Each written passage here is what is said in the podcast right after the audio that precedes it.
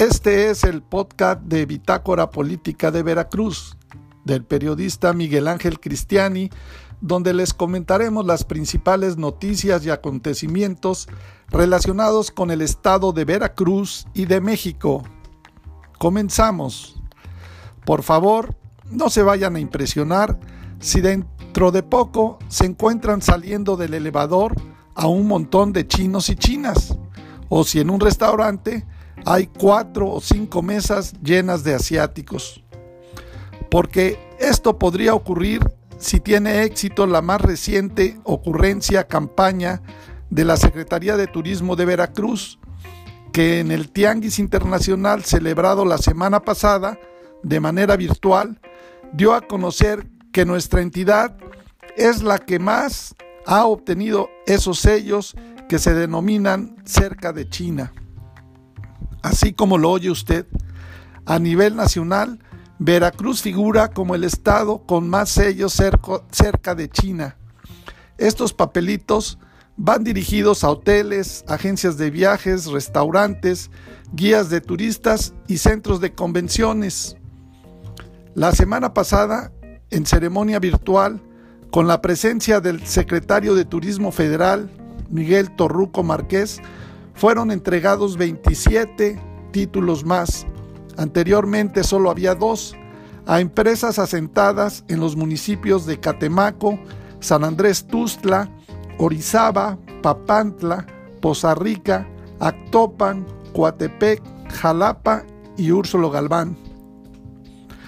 Como nosotros no vimos la transmisión por las redes sociales, tampoco pudimos ver el reparto virtual de esos títulos. Esperemos que la siempre simpática secretaria de Turismo de Veracruz, Xochil Arbezu, no haya vuelto a repetir su ridículo numerito de salir a bailar con la música folclórica de nuestro estado, como lo fue a hacer en España en una feria internacional al inicio de la administración. Por cierto, que a dos años de distancia sería bueno que doña Xochil informara de los resultados obtenidos en ese viajecito con gastos pagados a la madre patria, en donde se supone iba a traer turistas europeos y de todo el mundo a nuestra entidad.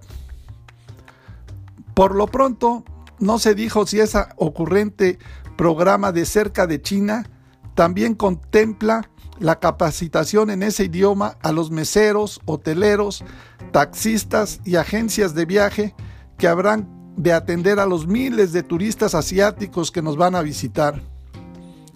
Seguramente que la genial idea de capacitar y dar diplomas a los prestadores de servicios turísticos que participan en ese acercamiento con China surgió luego de que nuestras autoridades estatales del sector turístico se enteraron que en efecto los chinos que ya están por todos lados y en todos los negocios, son también los que más viajan por montones, solo que si deciden venir a nuestro país, de seguro que se van a ir a otros estados y sitios de mayor atractivo para que valga la pena hacer el viajecito desde el otro lado del mundo.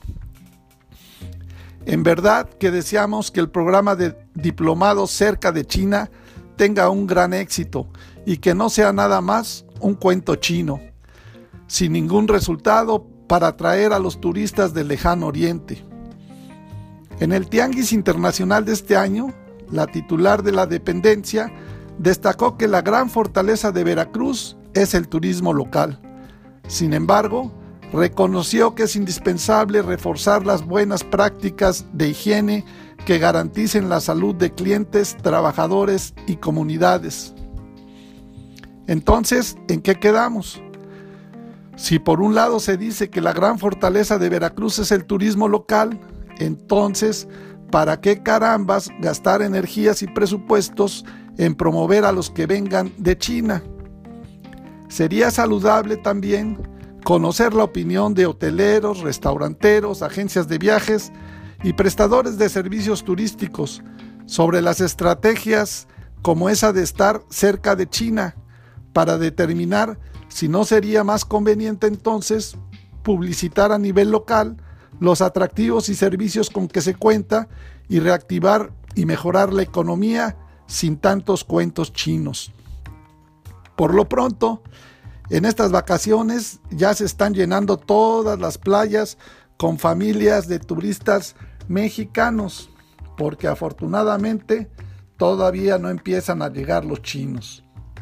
Contáctanos en nuestras redes sociales en www.bitácorapolítica.com.mx.